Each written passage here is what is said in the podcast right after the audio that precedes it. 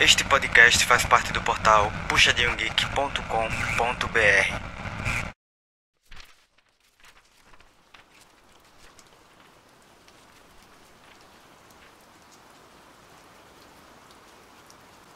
Mas esses termos que as pessoas usavam, humanos, monstros, heróis, vilões, para Vitor não passavam de uma questão de semântica. Enquanto poderia muito bem se dizer um herói e mesmo assim sair por aí matando dezenas de pessoas, outro poderia ser rotulado de vilão por tentar impedi-lo. Muitos humanos eram monstros, e muitos monstros sabiam fingir humanidade.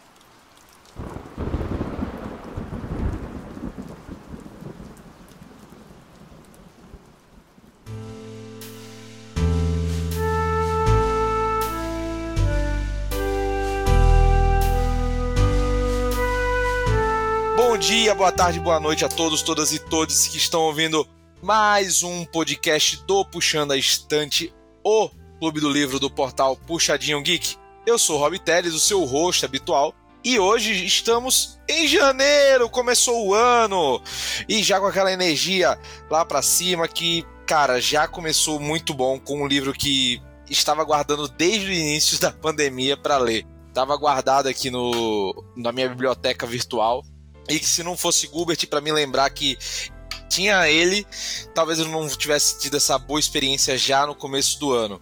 E o livro nada mais é que Vilão da V.E. Schwab, uma grande escritora que está tendo muito sucesso justamente na parte da fantasia e que, cara, tudo que ela faz é hit. Basicamente, todos os livros dela estão sendo lançados no Brasil numa grande velocidade. E Vilão nada mais é do que um hype que foi se construindo durante anos, desde seu lançamento até chegar no Brasil, algo que demorou quase sete anos para acontecer, tá?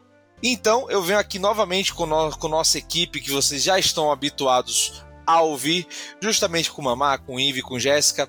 E Rudá não está hoje presente porque ele está mudando. Rudá está de casa nova, então a gente, todo mundo sabe como é difícil mudança. Então esse mês ele ficou de férias. Beleza? E eu então quero já começar com, dando um abraço a você que está ouvindo a gente por mais um ano, por mais essa temporada, e tenha total certeza de que esse ano só vai ter leituras excelentes, muita coisa que já foi hypada, muito livro que já virou série e até mesmo livros que vão poder virar série. Então temos para todos os gostos e para todas as expectativas, beleza? Falando sobre vilão, é, é um livro que foi lançado em 2013 em um hype que é muito curioso. É um livro que foi lançado logo depois de Vingadores e ele dialoga muito com um filme que também foi lançado em 2012, que é Poderes Sem Limites. Ele foi lançado nos Estados Unidos nesse momento em que talvez os filmes de heróis estavam no seu ápice, no seu auge, e traz um, uma visão um pouco mais, vamos dizer assim, não sei se realista, mas talvez até pessimista sobre a questão dos poderes. Né? O livro, de modo simples, narra a trajetória de Elliot e Victor, que são dois amigos rivais dentro do, da faculdade de medicina, que descobrem um jeito de se transformarem em super-heróis, de ganharem superpoderes. E a partir disso, inicia-se uma história de vingança, de raiva, de ódio entre um e outro, que vai sendo, cara, desenvolvido de uma maneira muito, muito, muito interessante e muito ágil, tá? E eu quero ouvir de vocês, meninas, como vocês receberam esse livro? Será que não estava meio fora de época, considerando que ele foi só lançado em 2020 aqui? O que é que vocês esperavam de um livro que falava basicamente sobre super-heróis e dois amigos, né? O, nessa briga meio magnético, até como citado, né? Meio Magneto e, e Professor Xavier dentro de um livro de ficção. Eu gostei.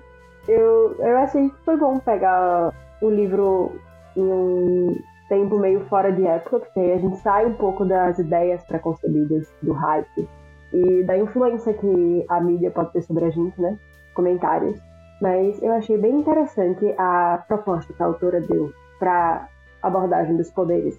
Eu também, eu gostei bastante, até porque era um livro que eu já estava ouvindo a galera falar muito só que eu não tinha tido, sei lá, de repente a oportunidade de poder ler. Porque tinha. A gente tem aquela boa e velha lista de leitura, sabe? que a gente nunca lê. E aí eu tava esperando uma indicação de alguém e essa indicação veio e felizmente foi uma surpresa muito boa para mim. Então, eu sou a pessoa que já tinha lido, né? Eu até falei mais ou menos dele, acho que no episódio do Ceifador e com certeza no da Nuvem. Eu era, eu tava ansiosa para ler esse livro na época, porque basicamente todas as pessoas que eu acompanhava que falavam sobre livros tinham lido em inglês o Vicious e, e todo mundo falava que era fantástico. Eu ficava, não é possível que vai ser tudo isso. Aí ele saiu pelo, pela Record em meio, acho, de 2019 e eu recebi pelo Turista Literário. Falei, bom, agora vamos ver qual é. 2019 também foi um ano meio de pico, assim, pra produção de super-heróis. Teve o Vingadores Ultimato. Então acabou que foi um bom timing. Mas eu fiquei presa na história. Eu saía com o livro debaixo do braço, lia no ônibus, lia andando pro ponto de ônibus, lia indo pra sala na faculdade, em todos os intervalos possíveis. E não, não tinha como largar. Realmente eu fiquei maravilhada com ele. Uma coisa que se pode dizer da Vi Schwab é que ela é muito. sabe escrever de uma maneira muito rápida, não só pelos capítulos curtos, mas acho que da dinâmica que ela traz em cada capítulo, né? O livro em si, ele não se passa numa só linha temporal, ele vai e volta, vai e volta, presente, passado, presente, passado. E, cara, é muito bom que você consegue ao mesmo tempo em que vai se construindo a narrativa, você vai entendendo aos poucos as motivações dos personagens, né? E as suas paixões e seus, seus rancores. E você não enjoa. Você não enjoa de um só cenário. Você não fica num só cenário o tempo todo e desgastando. Quando você pensa que está cansando, você vai, pum, ver um ponto de vista de outro personagem, ou você muda de local. Né? Então acho que isso, em termos de estrutura, é muito inteligente e, cara, engaja é todo capítulozinho tem um cliffhanger, todo capítulozinho tem algo que depois linka para futuro. Então, velho, é excelente. Isso, isso para mim faz, me fez ler um livro de 400 páginas, pô, trabalhando, pegando o metrô, pegando o trem, pegando o ônibus, né? li em quatro dias, velho. Isso porque eu no final tava segurando um pouco para ler, para não acabar logo, sabe? Para conseguir terminar com qualidade, assim, caramba, né? Que coisa legal. Mas eu acho que para mim foi um pouco diferente, acho que a expectativa, assim, a questão. Eu acho que para mim o tema de super-herói meio que deu uma, sei lá, não tô, não tô na melhor fase de ver coisas de super-herói ou coisas sobre poderes. Então talvez acho que ter lido, se eu tivesse lido em 2013, eu acho que eu diria que era um dos melhores livros que eu tinha lido em um bom tempo, sabe? Ou pelo menos um dos mais interessantes, assim. Eu acho que traz traz um ponto de vista sobre poder muito legal. Só que tem um probleminha para mim. É um tema que já foi discutido nesse período por outras obras há muito tempo. Então, desde The Boys, de uma maneira mais escrachada, até o próprio Poder Sem Limites, o filme, então, sobre como seria né, essa questão do, do poder num cenário menos idílico do que o dos super-heróis. Né? E para vocês, velho, o que é que cê, vocês acharam do debate sobre o poder no final das contas, né? Tá, eu gosto mais da abordagem da Schwab, que da maioria dessas outras. Tipo, porque ela. Nem se falou, ela vai descobrindo as camadas do problema e. E ela consegue entrar muito numa questão psicológica, ética, moral, sem apelar para violência gráfica, para o choque, para essas ferramentas todas que eu acho que não me atraem em obras como The Boys, Invencível, enfim, toda essa leva de super-heróis realistas, sabe? Que bebe um pouco da fonte de Watchmen, só que não. E eu acho que me atrai mais. Não, não que o resto das, das coisas não tenha seu valor, né? Mas para mim funciona muito melhor. E também tem a questão do nome, porque o título em inglês é Vicious. Em português ficou vilão. Então o próprio título em português já remete muito mais a super-heróis, super-vilões, do que o inglês. O inglês ainda se afasta um pouquinho. Seria malvado, né? Seria não necessariamente vilão. Mas, ah, eu, mas gosto eu da brincadeira vi... pra manter o. Eu gosto da brincadeira para manter o V, ficou muito legal. Isso, e eu, eu acho que combina muito, cara, com o que é debatido dentro, pô, até pela nossa Sim. própria frase de, de entrada, né? Vamos dizer assim. Não sei como é se esse trecho no início é Vicious, se ele botou Vicious ao invés de vilão. E no, e Não, no na mas em algum. Mas no momento, Eli diz: Eu sou o herói. Vitor diz: Então eu sou o vilão. vilão. Exato. E que eu seja esse vilão. É ótimo. Falando nisso, a gente não. A gente não fez um resuminho, né? Pode que se mandar. Eu, eu, vi- eu fiz rápido, né? Que são dois amigos que descobrem poderes e começam a se matar. Ou a querer se matar. Eve, topa? Meu meu Deus. É, eu ia dizer que eu achei interessante justamente o fato de o nome ser vilão, porque eu peguei, a assim, de capa, de cara, eu fiquei, velho, sobre o que que é isso? Será que é realmente sobre heróis e vilões? Será que não é clickbait? e aí eu fiquei. Eu gostei muito, porque é uma história construída de uma forma que eu não tô tão acostumada a ler, e isso, em parte, foi interessante, porque eu tava ali lidando com algo novo pra mim. E em parte foi meio chato, porque é, no início parecia que a história era meio morosa, assim. Não a, a técnica, a leitura em si, mas o desenvolvimento da história. Mas depois eu comecei a entender melhor e, e ficou mais interessante. Mas assim, sinopse. Dois caras que brigam, um herói e o outro é vilão, realmente, é isso mesmo. Então, mas a questão é que não necessariamente um é herói. Eu acho que ninguém é herói ali. Ali não tem herói. Então, é verdade, de fato. Corrigindo, ninguém é herói. Acho que tem um anti-herói, talvez, e um vilão. Eu acho que isso brinca também com a questão do, das nomenclaturas de, por exemplo, protagonista e antagonista. Alguém tem que ser o herói, alguém tem que ser o vilão. Tipo, ele é o herói da história dele. Então, na história dele, o Vitor é o vilão. E aí vai assim, tipo, muito mais de perspectiva do que necessariamente de conceitos. Então, isso. Esse duelo, pra mim, é uma das coisas mais interessantes, porque você vê claramente que a partir do momento em que eles ganham os poderes, uma coisa muda e eles vão pra lados opostos do mesmo problema. E não tem mais como eles lutarem do mesmo lado. e você vê que o Victor não é bonzinho. O Victor não é um herói. O Victor não é. Ele fez bastante, bastante coisa questionável. Acho que o Rob até já falou isso hoje, enfim. Ele é pau no cu desde antes de ter poder, velho. Sim, bastante. Bastante. Os dois. Ele é arrogante. Os dois, ele é os várias dois. coisas.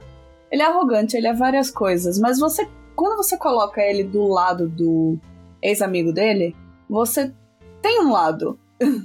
você tem uma preferência por ele, você torce pra ele. É, e ele é o, o vilão? Os dois são vilões? Existe um vilão? Ninguém sabe. Não, exato. E assim, qual, qual, qual, qual a trama, né, que começa no livro, assim, só pra deixar um pouco mais claro pra pessoa que entrou no podcast não sabe exatamente qual é a sinopse, né? Como a gente já tinha falado, é, exatamente, são dois amigos que du- durante um projeto da faculdade descobrem como conseguir poderes, né? Como ser os extraordinários, né? Ou EOs, ou ELs, como colocado lá. Só que qual o lance? denuncia o outro, vamos por aí, e o Vitor vai parar na cadeia. O Vitor, anos depois, sai da cadeia e busca vingança. Né? Essa é basicamente a, a, a questão. Né? E aí você entende como os dois acabaram indo, se encontrando, e, e é isso, né? O Elliot não esperava que o Vitor saísse da cadeia, tão, saísse da cadeia e logo depois fosse buscar ele, né? Então, cara, é muito interessante como isso começa a dialogar com, com, com alguns pontos.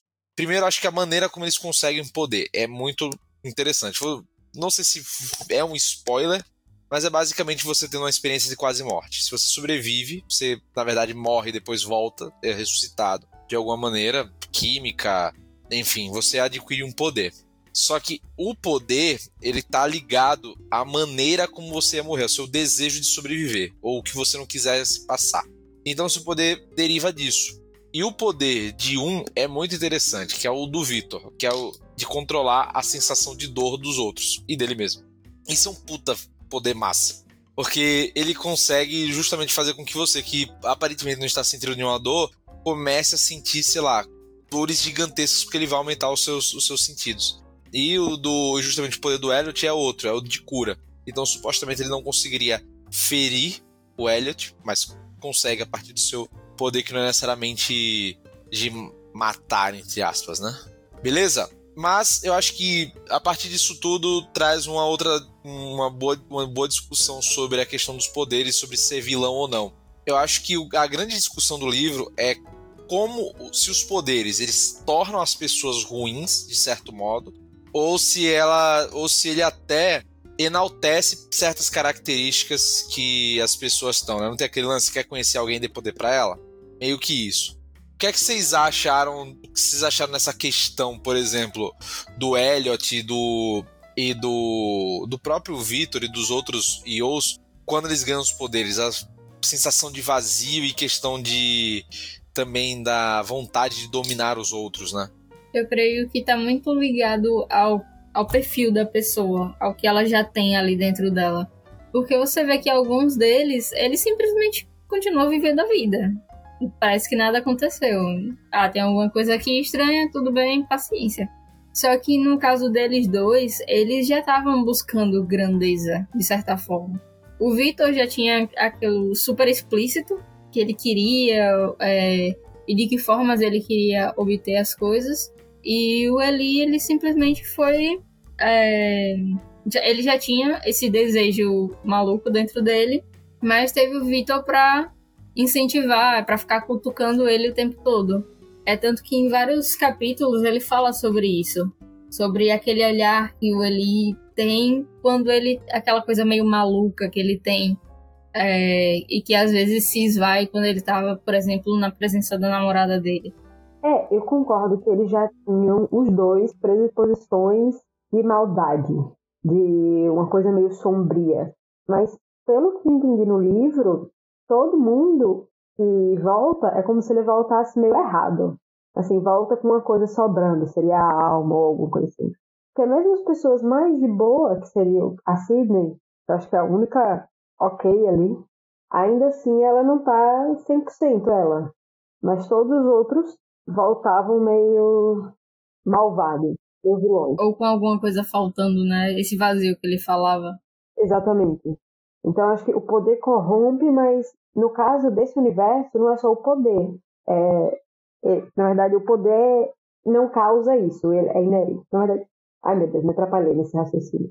Mas o que eu quis dizer, o que eu quis dizer é que, tipo, não é uma consciência porque você é corrompido pelo poder. Mas nesse universo é uma consequência direta do fato de você ter poder. Independente se você vai ser corrompido por ele ou não. Você é naturalmente corrompido pelo fato de desenvolver uma habilidade. Até porque para desenvolver uma habilidade você morre. Então, quais são até a própria proposta de da injeção de adrenalina que você precisa para virar um extraordinário começa na questão de quão traumática é uma morte. E, e as consequências disso para além dos poderes, logicamente, afetar o psicológico da pessoa. E que creio que também tem a ver com o fato de do quanto essa pessoa quer viver. Porque todos eles, eles tinham vontade de voltar de, de alguma forma, eles se agarravam a algo. Então, é, é meio que tipo o quão eles estão dispostos a, a sacrificar para poder voltar. E aí tem essa questão, né? É, eu acho que o único ponto que realmente não muda nesse caso, a única, só tem uma personagem que não muda, entre aspas, né, se pensar assim, na, talvez por ser muito criança, da que passou por essa experiência, mas outro, mas um ponto que a gente não, que acho que falta tocar é que, cara, se você notar os três principais que a gente tem contato da mentalidade quando age, né, que é, a, é o Vitor, a, são quatro personagens, né? O Victor, a Serena, o Elliot e a Sidney. São os quatro que a gente tem mais contato com o que pensam. E Três de. É, e tem o Mitch também. Eu estou dizendo com poder são só esses, esses quatro. Mas três desses quatro é, são. Quando eles usam poder e são desafiados, eles sentem prazer.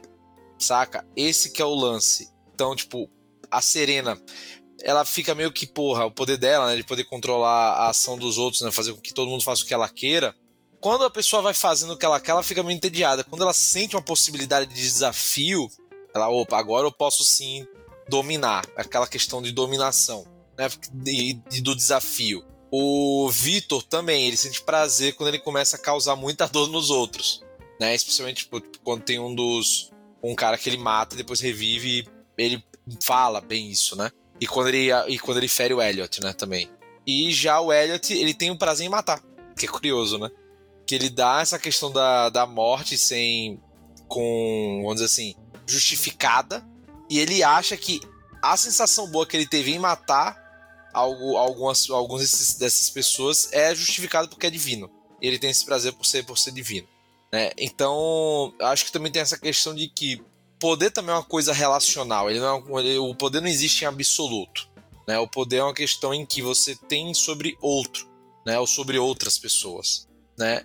E que você conseguir usar isso e, e exercer essa dominação de tal modo vira prazeroso e isso pode te corromper cada vez mais se você parar pra pensar assim, pô, como com a relação em si que às vezes a gente tem com as pessoas, você às vezes vê muitas pessoas que, cara, é, são de um jeito, mas tem um aquilo que a gente chama, né, micropoderes e acabam virando às vezes tiranos que você nem conhece, sabe? Você nem imaginava que a pessoa poderia ser, ter reações em que você acha que a pessoa não poderia ter, né? Eu acho que isso é massa de pensar no, no sentido de como o texto aborda, saca? Mas, gente, a relação dos dois, do Elliot e do, e do Vitor, velho, o que, é que vocês acharam? Eu achei que, tipo assim, pelo que estava sendo desenvolvido no próprio, no próprio livro, pegando o presente, eu pensei que haveria um pouco mais de amizade em si mesmo. Mas o que eu vi mais foi uma rivalidade e, tipo assim, uma admiração de você ter algum par, alguém que acompanhasse você em termos intelectuais, do que necessariamente uma amizade em si. Né? Vocês acharam isso? Ou, ou vocês até esperavam que fosse algo mais profundo ou não? Eu também não achei eles muito amigos, não.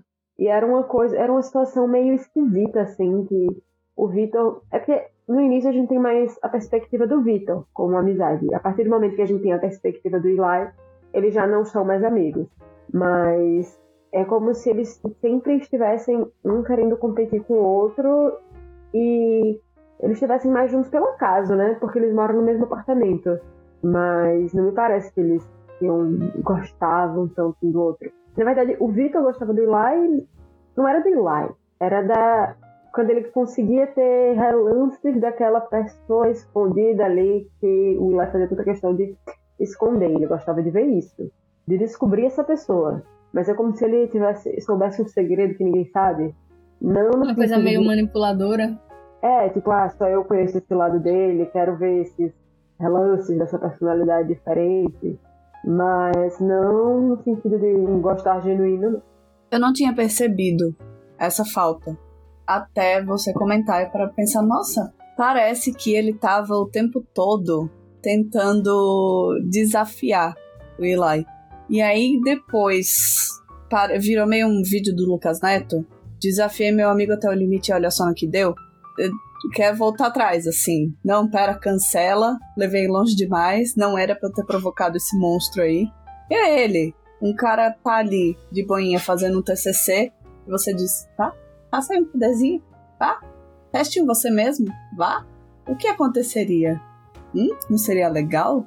E ele vai o tempo todo meio que alimentando esse monstro que se cria. E depois vê a merda que fez eu tenho essa mesma impressão, porque ele, enquanto ele consegue manipular, é, ficar cutucando ele com essas ideias e afins, ele tá se divertindo. Aí no momento em que isso sai do controle dele, a coisa começa a ficar meio não divertida. Então, aí a partir disso começa a trama. Mas eu senti um pouco de falta de ter mais interações deles dois para ter perspectivas dos dois, porque a gente tem uma perspectiva maior do Vitor. Eu gostaria de ter essa essa esse ponto de vista mesmo. Pior é que eu acho que um ponto de vista do Eli seria super chato. Até eu imagino é que seria chato, chatão, né? tá na cabeça dele. Porque ele é chato. Quando começa a parte que ele narra, que a perspectiva dele é chato, a parte do passado. Mas eu senti um pouco disso, porque o Victor ele tem uma noção bem única da realidade. A forma como ele interpreta as coisas. Tipo, eu me pergunto se realmente tudo aquilo que ele achava que estava acontecendo estava. Todos aqueles sinais, assim. Ah, esse olhar significa isso. esse sorriso significa aquilo. Será que realmente significava ou ele estava viajando?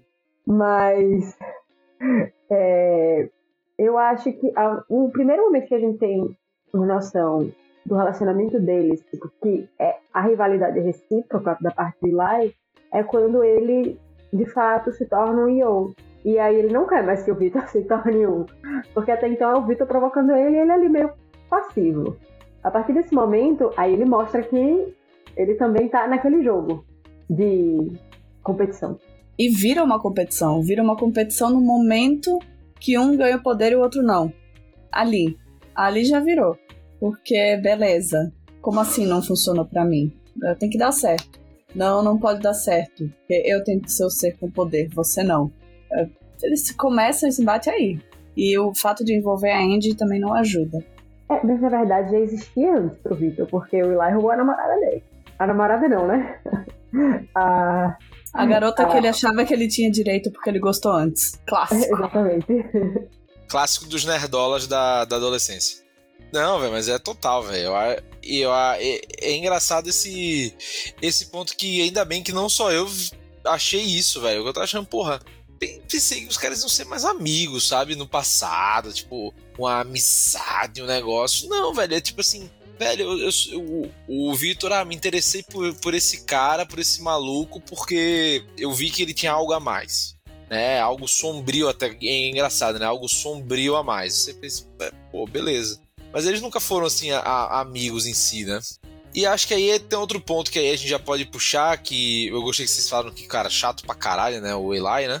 Mas além dele ser chato pra caramba, tem um ponto que é muito importante de falar, que é esse lance da justificativa pela religiosidade das ações dele. Algo que, enfim, a gente é em certos aspectos de nossa vida, né, de pessoas que utilizam a religião como a maneira de se de justificar suas atitudes, mesmo que equivocadas e danosas a outras pessoas mas que tem outros pontos que é muito curioso, né? Isso a gente estava até conversando antes. Ele não se demonstra muito religioso até a, a parte de quase morte dele, em que ele realmente reza e é, é atendido com a questão da, da cura né, que ele tem. E a questão também dele ser o único poder que a gente vê que não afeta os outros, só afeta ele mesmo. Né? E a partir disso também, ele cria uma justificativa de que, cara, é muito tosco, mas enfim, ele se cura, né? Ele diz, Deus, se não for pra eu existir, que eu morro agora. Caralho, esse caralho, pô, realmente. Aí ele vai criando as justificativas na cabeça dele, velho. E cada morte é uma, é uma, é uma sentença que, em que ele é o, vamos dizer assim, um machado divino pra, pra morte da, da do, dos Ios, né? E nisso ele vai arrastando outras pessoas, né? Até a própria Serena querer matar a irmã, né? Depois, em algum momento, por causa desse papinho maluco. Velho, e vocês acharam interessante essa abordagem, tipo, do fanatismo religioso pra justamente justificar essas ações? Tipo assim, você acha que valeu a pena esse tipo de, de, de, de reflexão pelo próprio Eli? Dá para viajar muito, dá para viajar muito nos paralelos do Eli e Elliot. É, não, não vou carregar isso sozinho. Mas dá para viajar muito nessa questão que você falou de ser o poder que afeta só ele. Porque toda essa construção do protestantismo norte-americano é uma cultura extremamente individual, de você vencer sozinho. Tem muito essa coisa do julgamento, que eu sou assim, mas eu posso. Mas os outros que fazem esse mesmo erro são errados e devem ser, sei lá, extintos. E esse e... é o grande ponto, né, velho? Tipo, coisa, tipo... tem muita coisa. O momento da quase morte como uma prova da existência de um deus, que acontece demais. Tive uma experiência traumática de repente, descobri que existe um deus. E até então ele tava cagando, porque os pais são pastores, sei lá, e ele, e ele odeia. Mas aí naquele momento, hum, eu pedi para viver e fui atendido. Logo, existe mesmo um deus. Sendo que ele tava falando da ciência e das formas de não morrer cinco minutos antes. Mas. Não, e, não, e não só existe um Deus, né? Esse Deus me escolheu. Né? Ele é escolhido. Ah, então esse é um, um ponto a sempre pensar. Ele vira meio cavaleiro do apocalipse, né? O martelo uhum. dos ímpios. O, o, que vai limpar a terra dos injustos, essas coisas, assim, bem. bem. Além da vida, ele perdeu uns neurônios junto, né? É, cara, eu, e assim, eu acho que a maneira dele se, se auto-aceitar também, né? Ele achar que ele é o único e que ele é especial e que por isso ele tem o direito de fazer qualquer merda, né? Como ele é escolhido pra, pra, pra uma missão, ele tá, foda-se. Porque aqui ele vai dizer, ah, eu sou o único que não afeta os outros. Eu não sou, é, entre aspas, errado, né? Sendo que ele, não, ele, ele, até o prazer que ele sente em matar, ele acha que é uma, uma dádiva, né? Que tem. Né? Então é muito maluco, é muito pesado. E que você, como Jéssica falou, essa questão do, do nível de protestantismo que foi criado nos Estados Unidos de, da teoria da teologia da prosperidade, de que é ultra individualista, né? mas você é responsável pelo seu próprio pelo seu próprio resultado e que você conseguindo certas coisas nada mais é do que Deus te dando sinais de que você está certo, né? E não importando necessariamente os meios, contanto que você tenha as conquistas, é algo muito complicado, né? É algo que acaba sendo pernicioso e justificando às vezes atitudes estranhas, curiosamente em nome de, em nome de Deus, né? Eu achei muito conveniente. Ele usava isso quando era útil para ele, tipo, até as pessoas que ele, que ele matou que não eram ou e ele sentiu a mesma paz e tal. Mas que ali era a prova que não era nada chancelado por Deus. Era só que ele era um serial killer mesmo e pronto. Mas eu achei muito conveniente, assim, era uma coisa que ele achava que, tipo, cada coisa completamente absurda chancelava a o poder dele de ser essa pessoa escolhida para matar os outros, assim. Eu achei que foi ficando pior, assim, a forma como ele tenta justificar acaba achei muito fraco, sabe? Tipo, o motivo para ele acreditar. Porque não é nada muito extraordinário, é tava dentro do padrão do que iria acontecer. E aí, mas mesmo assim, ele consegue justificar aquilo como sendo a chancela de Deus. Ele acaba justificando, na verdade, mais para si mesmo, para se auto-aceitar e foda-se, né? Acabou. É, eu acho que esse é o ponto que realmente faz. E, e para mim o, o, mais interessante é, é o contraponto da personagem, que aí eu acho que é uma das mais. É um dos maiores acertos, e, e, e, acho que é algo que é uma marca registrada da Vi Schwab, que é a Sidney, né? Que ela tem um poder que afeta os outros, mas é um poder de trazer de volta a vida. E que isso não necessariamente faz com que a pessoa ressuscitada tenha poderes mas que ela consegue fazer isso e ela, não sei se por ser uma criança que não cresce por causa do, do poder dela, ela não cresce, ela se, ela se manteve meio que, vamos dizer assim, estática, né? acabou, entre as morta e tá ali, semi-viva, mas ela não é corrompida pelo poder. Né? Ela não tem, você não vê o desejo dela de ser, de ser, de, poço, de, de, assim, de possuir ou de cometer atos maldosos com os outros, né? E é engraçado também a questão de que ela, é, ela fica fria, porque ela passa, entre aspas, o calor dela para os outros para ressuscitarem. Achei isso bonitinho também. Mas. E aí, velho, o que vocês acharam da Sidney como personagem? Eu, para mim, já é um clichê da Via Schwab botar uma menina com, com um cara mais velho, entre aspas, tutoriando ela. Já é o segundo livro que ela faz isso, né? Enfim. Mas aí, o que, é que vocês acharam da Sidney participando? Eu gostei bastante dela. Eu acho que ela adicionou um, elemento fofo na história, que sai um pouco daquela coisa, daquela tensão, vingança, assassinato. E aí do nada tem uma menininha fofinha que ressuscita as pessoas, mas ela é fofa. E o cachorro, né? Tem, tem questões, né? Eu, eu realmente eu acho que esse livro foi suficiente, mas por coisas como essa, adoraria ver uma adaptação. Adoraria. É, eu sou contra, já adianto, eu sou contra a adaptação. Para mim o livro já basta. Não precisa de adaptação. Então, eu também acho que ele basta, mas acho que eu adoraria ver coisas assim numa adaptação. Ah, e sendo sincero, já passou o hype, né? Lá, onde, tem que, onde tinha que ter ser onde tinha que ser hype, que era lá na, na época do 2013, já foi, né? Agora já. É, é. É, acho que não vai acontecer mesmo, e tá bom. Deixa ele, ele quieto. Mas realmente, ele tem um, acho que tem um equilíbrio. Ele é bem redondinho, apesar de coisas que a gente gosta mais ou menos, ele é bem redondinho. É uma, é uma experiência prazerosa de leitura. Agora eu vou mudar um pouco de assunto. Vou puxar um gancho aqui. Apesar de o arco da Sidney ser bem legal, o da irmã dela foi completamente. Assim, eu tenho muitas críticas daquilo dali, porque do nada irmã, spoiler, alerta, alerta de spoiler, quer matar ela. Tipo assim, eu não achei que ela entrou muito na ideologia do Eli, sabe? Ela só. Sei lá, eu achei aquilo completamente mal explicado. Eu achei que não ficou bem, bem feito. Também achei o arco da Serena bem fraco, velho. Bem fraco, porque, cara, beleza, ela sente aquele vazio que todos sentem e tal. E aí ela acha que realmente tem algo errado com ela. Beleza. Todos os outros sentem também isso. Mas ela diz, ah, beleza, pô, então vou matar minha irmã também. Tranquilo, acho que ela tá errada também, acho que tem que morrer mesmo. E acabou, pô. Foda-se. É, não, não entendi muito quais eram exatamente as motivações dela, assim. Eu acho que não é pra gente entender as motivações dela. Eu acho que é pra ser. É pra ser isso que é. É pra ser, olha, como algumas pessoas ficam tão cegas por uma ideia que, tipo, mata a própria irmã criança que não tem nada a ver com a história, sabe? É mais uma crítica. Tudo, tudo é meio ácido nesse, nesse livro, mas eu concordo que foi pesado.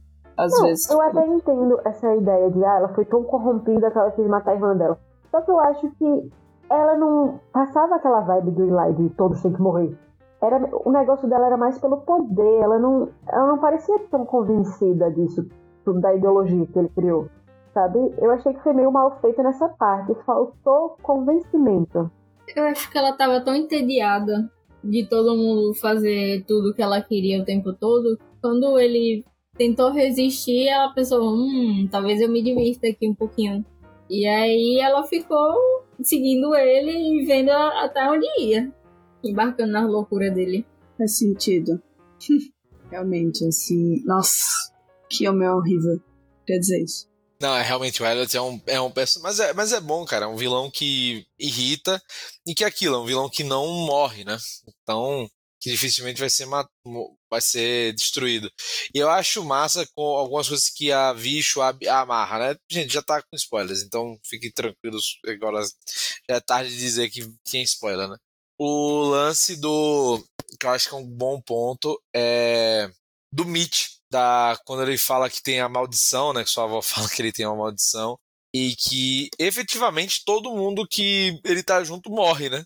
E, cara, eu fiquei, caralho, velho, porra, na hora que ele leva o tiro no banheiro, fiquei, caralho, o Mitch morreu. Agora o Vitor vai ficar putaço, vai rolar uma doideira. E não, não, não acontece, né? Ah, mas eu achei bem legal também a parte dele. Porque ele, junto com a Sidney e o cachorro, é o que torna o livro mais fofinho, assim, tem seus momentos. É, eu acho que dá um pouco mais de leveza, né, pro, em relação especialmente ao do ao que é o Vitor, né? É, e você vê que ele é super frio, o Vitor, né? E aí com ele, com o Mitch nem tanto, mas com a Sidney ele consegue se importar de alguma forma. Não, é bem pouco, né? Vocês falaram dessa dinâmica em, outro, em outros livros, é no. É no Tom Mais Escuro de Magia? Uhum, isso. Como é que é? Ah, cara, Esse muito... foi um que eu não li. Ah, faz muito tempo. Nossa, ali faz muito tempo. Mas basicamente isso, velho. Mas, mas aí a, a menina não é exatamente igual a Sidney. É um pouco mais, como diriam os velhos, é um pouco mais espivitada. É, ela é muito... E ela também não é novinha, né? É, não é novinha, exato. Então tem esse lance. Mas que há uma semelhança ou uma dinâmica similar, assim, sabe? E, e, e, é baseado muito na dinâmica dos dois, né? Nesse eu acho que talvez menos. Nesse acaba sendo a dinâmica mais do Vitor com o Elliot, né? Mas, cara, eu, eu acho massa da, da V Schwab trazer esse ponto, mas de trazer novamente um, vamos dizer assim, a o tropo do pai solteiro. que a gente vê em Logan, a gente vê em outros filmes, The, The Last of Us, que é aí que tá na moda. Oportuno a gente ler na época de The Last of Us. É. Mas é, cara, eu, eu, eu, eu, Mas realmente, eu acho que talvez o ponto mais baixo para mim do livro seja a parte quando o Elliot começa a narrar realmente a parte dele. Porque você apenas só, só entende, não, ele é um babaca mesmo. Acho que talvez poderia ter tido uma complexidade maior em relação ao personagem, de trazer mais tons de cinza do, do negócio e não só confirmar o que o Vitor pensa. Ou na verdade a gente achar até que o Vitor pensa pouco, podia ser mais filha da puta ainda. Eu, eu acho que talvez faltou isso. E a questão da Serena, cara, eu acho que faltou um pouco explicar, por trás de uma maneira mais convincente até, porque ela queria a irmã morta, né?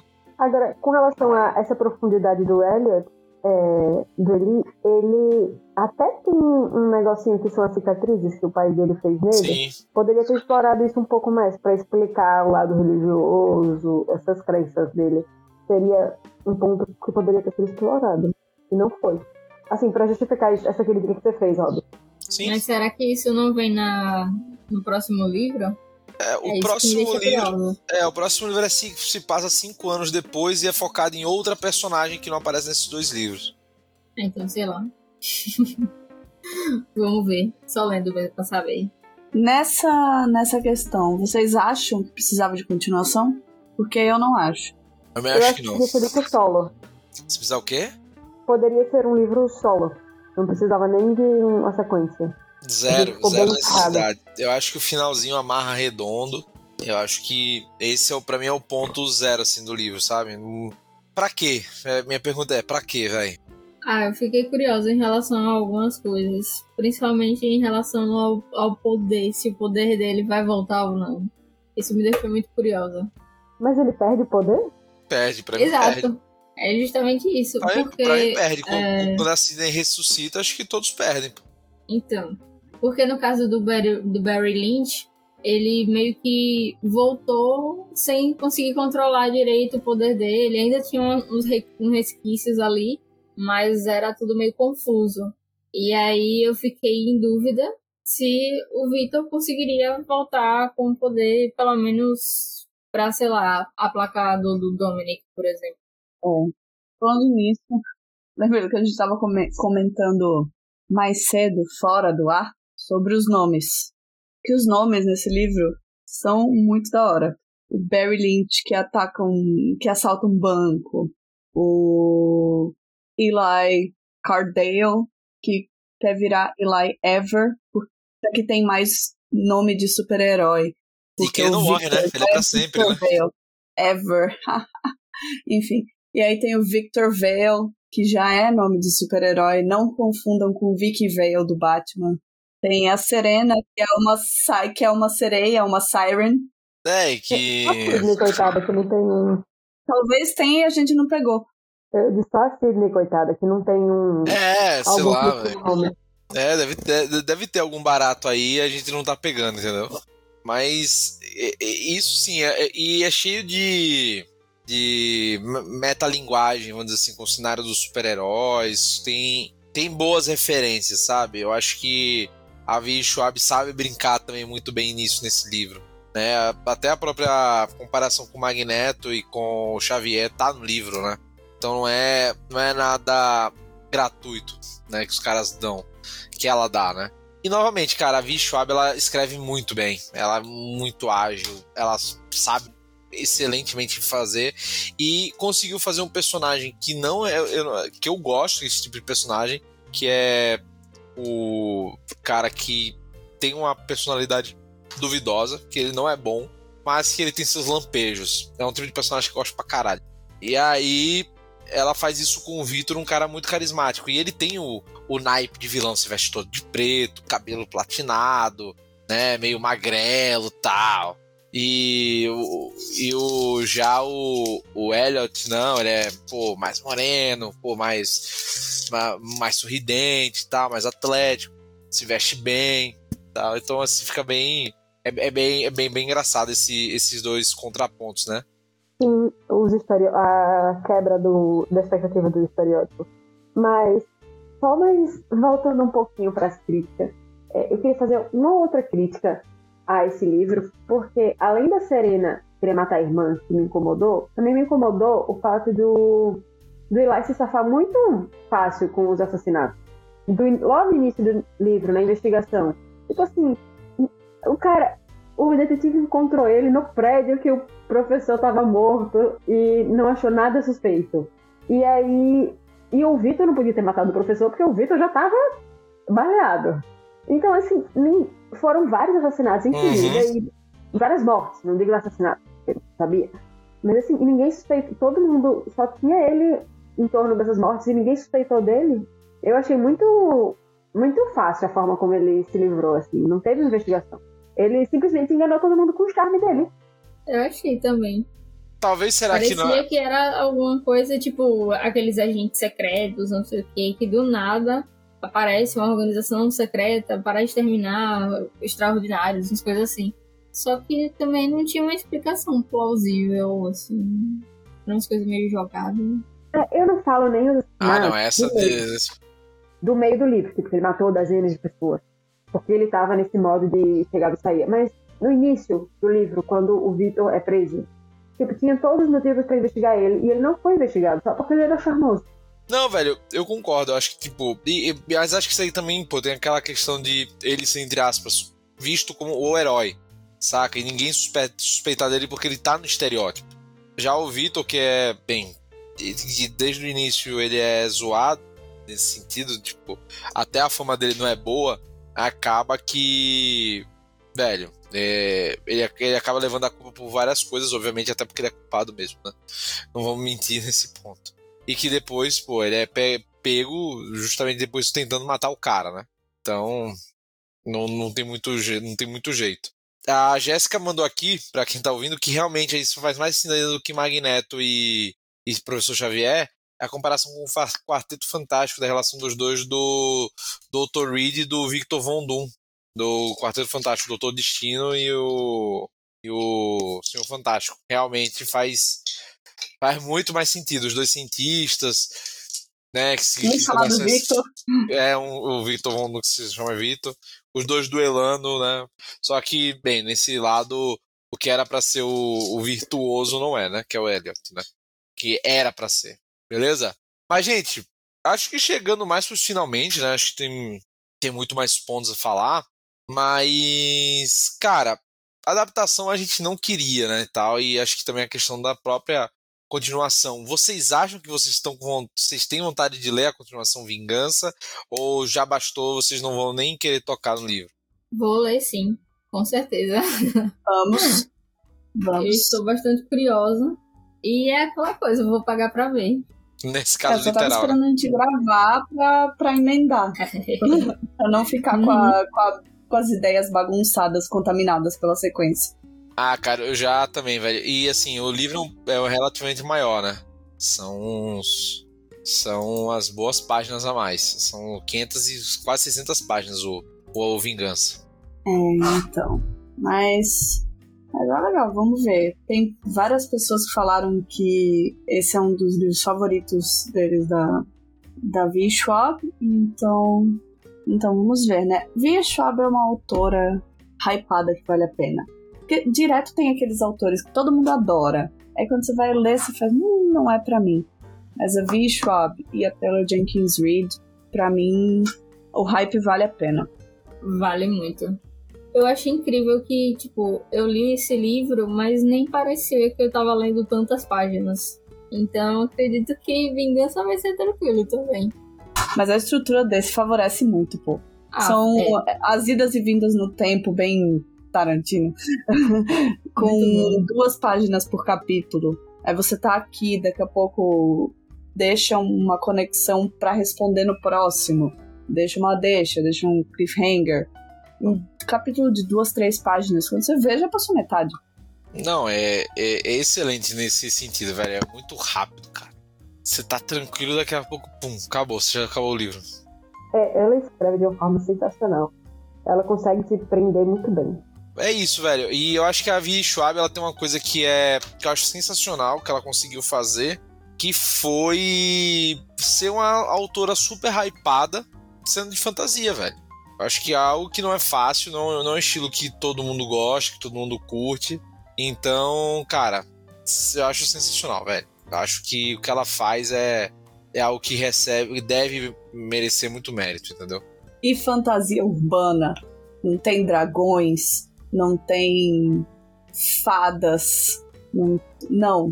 Fantasia urbana. Sim. Fantasia urbana, fantasia. Desde já é nada eles chamam de baixa gente. fantasia. Não cancelem a gente. Desde nada, desde já nada contra, então até amigos que são. Eu também não tenho nada contra, mas realmente faz muito mais meu estilo uma coisa contemporânea e urbana do que a vibe da alta fantasia. Tenho muito mais dificuldade com a alta fantasia. Pra mim também. É, pra mim não. Pra mim também não. Curto, gosto. Vocês a gente sabe que não. Os nossos fantasiers. Fantasiers.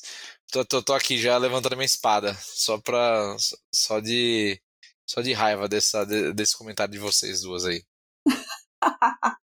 Não, nada contra. Mas é verdade, quando você vê. Não, um nada contra, mas é de verdade. Quando você vê um autor de fantasia que tá, geral, que tá muito hypado, costuma ser uma coisa mais inspirada na alta fantasia, medieval, mágica e toda essa coisa. Toda essa E coisa aí. Esse toda essa conjunto da, coisa. da obra aí.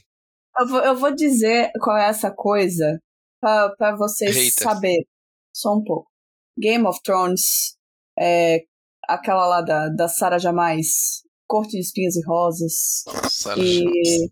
então essas, é, é tudo muito alta fantasia, uma coisa medieval, mágica, que tem criaturas místicas. E isso é mais a minha vibe, o, o que a V-Shop tá fazendo. Mas a galerinha, normal, entre aspas, né? Mais de boa, né? Mais de boa não, né? Mais, mais urbano, um cenário mais, mais comum, vamos dizer assim, né? Mais, mais É porque eu, eu particularmente acho mais fácil de entender do que algumas histórias de fantasia, que eu preciso entender o mundo, entender toda a lore, entender, sei Adoro. lá, é, entender guildas e muito, são muitas coisas que às vezes eu não tô afim. Eu não Exato. quero. Foi até a Sabe? mesma coisa que a gente falou no, no Gigante da Guerra. Que o Gigante da Guerra era muito, muito massa, porque era fácil de você entrar sem precisar compreender todo aquele universo, toda aquela dinâmica, É, toda aquela história, as pessoas. E ter um mundo mais parecidinho com o nosso facilita. É, mas eu consigo me relacionar melhor. Eu não. Pra quem gosta de alta fantasia, é muito da hora você entrar no universo e entender aquelas regras. Mas. Mas dá um pouquinho de preguiça pra quem não é tão fã assim. É, cara, a alta fantasia boa tem que ter pelo menos 600 páginas, velho. Pra começar a fazer graça. Alô, nome do vento? Adoro. Deus Alô, livre.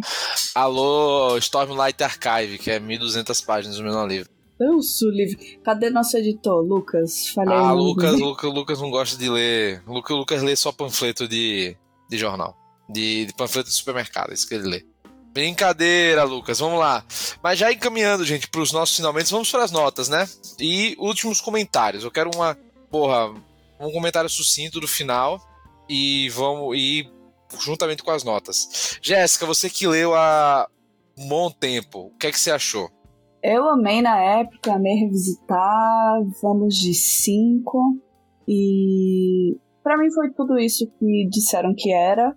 Mesmo agora, discutindo, a gente vendo algumas falhas, algumas coisas que poderiam talvez ter sido melhores, ou que pareceram menos explicados do que poderiam ser. Pra mim, pra mim é um cincão. Pra mim é uma bela experiência e valeu a pena a gente ter comentado aqui. Boa, boa, excelente nota. E você, Mamá, qual foi a nota, sua nota pra justamente vilão? Então, né, como o não tá aqui, eu vou fazer as vezes dele e ser indecisa. Eu tô na dúvida entre um 3,5 e um 4. Porque eu gostei muito do ritmo da narrativa, a Vivi Schwab escreve muito bem, mas essas coisinhas me incomodaram, que eu falei. Então eu não sei se eu dou um 4 ou um 3,5. Não sei se só as coisas me incomodaram muito. Tipo, na verdade, eu acho que elas me incomodaram bastante quando eu tava lendo, mas agora acho que essa conversa, como Rudá, foi me convencendo de que o livro realmente é muito bom. Então eu tô pensando em dar um 4. Ah, é Rudá mesmo, se convencendo com a conversa. Sendo Rudá, vale a pena dar um 4. Já que ele não tá aqui, né, vou fazer o papel. Vai fazer, vai fazer às vezes. Não, tá bom, tá bom. Mas eu acho que eu vou dar 4 mesmo, porque apesar dessas coisinhas terem me incomodado, é, o ritmo da leitura é muito bom, ela escreve muito bem. E eu gostei bastante. Então, tem 75. Tá bom. Boa. E você, Ive, sua nota? Ah, eu vou de 4,5. Teve algumas coisinhas ali no início que, que me incomodaram um pouco, me impediram de imergir tão bem na leitura, mas depois foi só sucesso. Então vai um 4,5 e leia um livro. Vale a pena. Pô, 10, cara. Muito bom, muito bom. Velho, o meu, eu acho que o livro tem alguns pontos que eu já trouxe de questão de relacionamentos que não me fizeram não me prenderam no livro em si. É, eu gostei muito da velocidade da leitura, mas a, alguns pontos da narrativa me deixaram. me faltaram, né?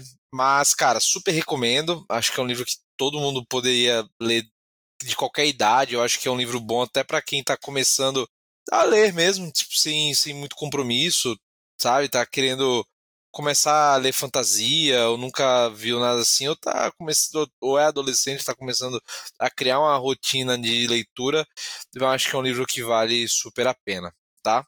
É, mas aí daí por isso dou uma nota 4. Acho que 4 tá tá OK, né? Eu, eu não vou dar um 5 porque não me marcou, não é livro que eu tipo, caralho, eu vou levar pra vida, tipo, né? Eu acho que é um livro que tá um 4, tá uma boa nota, tá decente, acho que vai tá, tá ali, né? Tá onde, tá onde ele deve estar. Tá. Beleza? É isso, gente. Muito obrigado por participarem mais uma vez aqui do nosso querido Puxando a Estante. E eu queria chamar justamente Mamá para falar sobre o que a gente vai ler no mês que vem, em fevereiro. Então, né, invertemos a ordem dessa vez. Ah, que é isso, meu irmão. Olha que fazer a gente. A gente manda nesse negócio, né? Não tem. Por que isso de É. Porque eu li Pessoas Normais de Sally Rooney e eu fiquei apaixonado pelo livro. Assim, eu devorei ele e aí eu queria discutir com vocês. Ah, Boa. mas sobre o que o livro trata é basicamente duas pessoas muito problemáticas, muito estranhas, é, que por algum motivo eles não conseguem se desgrudar um do outro ao longo da vida. Tem vários acontecimentos que eles se separam, mas eles acabam sempre se reencontrando e é isso. Sabe o que Eve falou mais cedo dos livros que ficam na estante, no Kindle, um tempão, e a gente demora para ler, só falta um gatilho? Qualquer um da Sally Rooney é assim para mim. Eu tô adiando há anos. Agora. Não, e esse livro ele foi um fenômeno de vendas. Vendeu feito água quando foi lançado. Até hoje é muito discutido nos, entre os, os, os fãs de livro, né? Vamos dizer assim, do Twitter, da galera. E Curiosamente, já tem uma minissérie pronta pela. Tá. Hoje não sei. Era para estar no Star Plus, né? Mas que tá. Mas tem que no tem. Prime o... Video, da Eu assisti. Tem no, cla... tem no Claro Vídeo? Tem no Prime. É, eu não sei se. É porque eu assino os canais pela Amazon. Não sei se é um desses canais ou pela Amazon, mas tem hum, lá. Não, bom saber que tem, na Prime Video. Ah, bom, pronto, bom saber. Porque, cara, fez muito sucesso e a adaptação do livro saiu muito rápido saiu muito rápido em relação a, a ao próprio ao próprio lançamento do livro, né? Deixa eu aqui pessoas normais. Porra, eu busquei esse negócio, não achei não, velho, na Prime Video. Acho que já saiu, hein? Talvez seja esse Stars que eu assino também. Pela hum, Prime Video. Porque o, a Amazon tem uns canais, né, que eles disponibilizam. Talvez seja um desses. Não, beleza. Mas, mas, é, mas é bom, cara, que é um livro hypado que é de. já tem um ano, tempo já, né? Esses livros. Mas que é bom de se discutir. E todo mundo elogia, velho. Diz que o final é triste pra caralho, todo, muita gente chora. Então, paciência, né? Vamos ver, vamos ver o que, que será dessa nossa leitura. Beleza? Novamente eu quero agradecer a presença de vocês, meninas. Muito obrigado, Ivo. Muito obrigado, Jéssica. Muito obrigado, Mamá, pela participação. Muito obrigado, Lucas, por estar aqui no, nas carrapetas, né? Nosso querido DJ e controlador de som. E agradecer especialmente a você que está ouvindo esse podcast até agora. Muito obrigado. Espero que a nossa discussão tenha contribuído para a sua experiência literária. E lembre de acessar o site Puxadinho Geek, que tem várias críticas de livros, de dramas coreanos, de dramas japoneses, de séries, de animes, de tudo, velho, de CD, do que você imaginar. Tem crítica lá no site. Acesse nosso Instagram também, para dar uma olhada nas novidades. O nosso querido Lucas Reiter está colocando também no nosso YouTube gameplays que ele está realizando agora em nosso Twitch e também está gravando. Então vão, vão lá dar o apoio no Luquinhas, que está simplesmente detonando tudo. Nossa, detonando é coisa de velho, né? Detonando tudo no, nas interwebs. Beleza? Galera, um abraço, um beijo a todos e tchau, tchau. Acesse o site!